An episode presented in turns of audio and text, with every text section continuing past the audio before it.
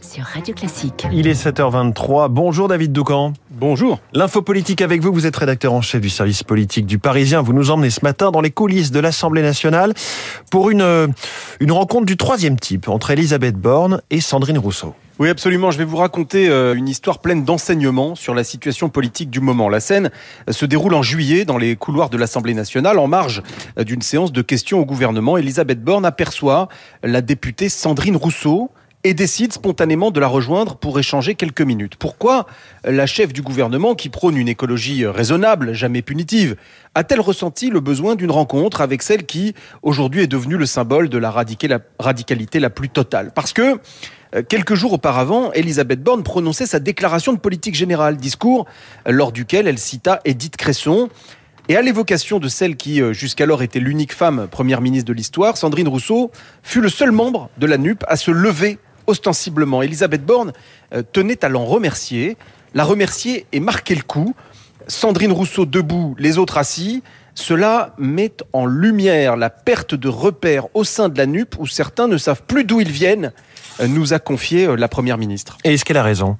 Ben oui, euh, que les socialistes ne se soient pas levés en bloc à l'évocation d'Edith Cresson est la preuve que le PS est sous emprise, soumis à l'insoumis. Euh, Bernard Cazeneuve, dans son manifeste publié ce week-end, ne dit pas autre chose et vous verrez que dans les prochains jours, dans les jours qui viennent, à l'occasion de la tournée promotionnelle de son nouveau livre, François Hollande le martèlera lui aussi. Et ils ont raison.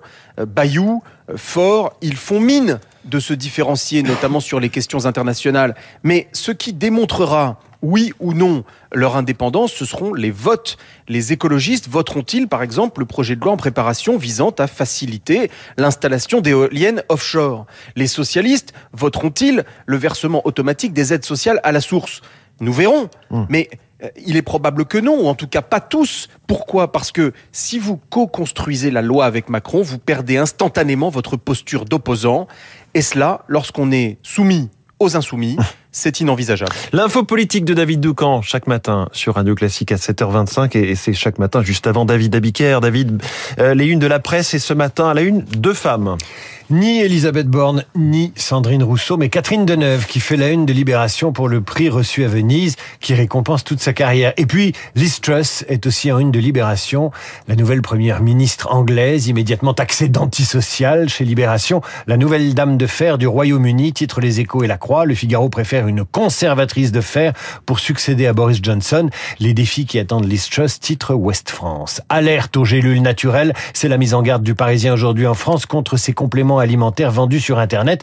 L'opinion fait la une sur les premières pistes d'économie du budget 2023, alors que le Télégramme titre l'énergie, l'heure des choix. Collectivité, éteindre la flambée des prix, c'est la une des dernières nouvelles d'Alsace. Énergie face aux critiques Macron riposte, explique le Figaro, tandis que les échos titrent sur l'initiative franco-allemande visant à bloquer l'augmentation des prix. Merci David Abiker, à tout à l'heure 8h30 pour votre revue de presse complète avec Renaud Blanc. Bonjour Renaud. Bonjour François. Le programme de la matinale avec vous. Eh bien juste après le journal de 7h30, je recevrai Christian Macarian, journaliste essayiste spécialiste des questions internationales et diplomatiques. Christian Macarian pour évoquer euh, ce déplacement de Catherine Colonna en Turquie, la ministre des Affaires étrangères hier à Ankara, aujourd'hui à Istanbul, les relations entre la France et la Turquie toujours très très compliquées. Christian Macarian dans les spécialistes dans une dizaine de minutes. Une question à 8h05 qui peut paraître étonnante alors que l'été n'est pas encore fini.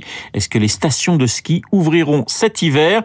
Avec la flambée des prix de l'électricité, la question se pose véritablement Nous serons en ligne avec euh, Pierre Voller, maire des Ors dans les Hautes-Alpes et vice-président de l'Association nationale des maires de stations de montagne. C'est Sylvain Faure, ancien conseiller en communication à l'Élysée, chargé notamment des discours euh, d'Emmanuel Macron qui sera à 8h15 dans les stars de l'info. Sylvain Faure interrogé euh, par Guillaume Durand pour notamment, pour notamment nous parler du nouveau chef d'orchestre de la communication justement du président de la République, Frédéric Michel. Vous n'oubliez pas Esprit Libre, juste après la revue de presse de David Abiker, Esprit Libre avec ce matin un duo de choc, Rachel Kahn et Hervé Gattegno. Tout de suite.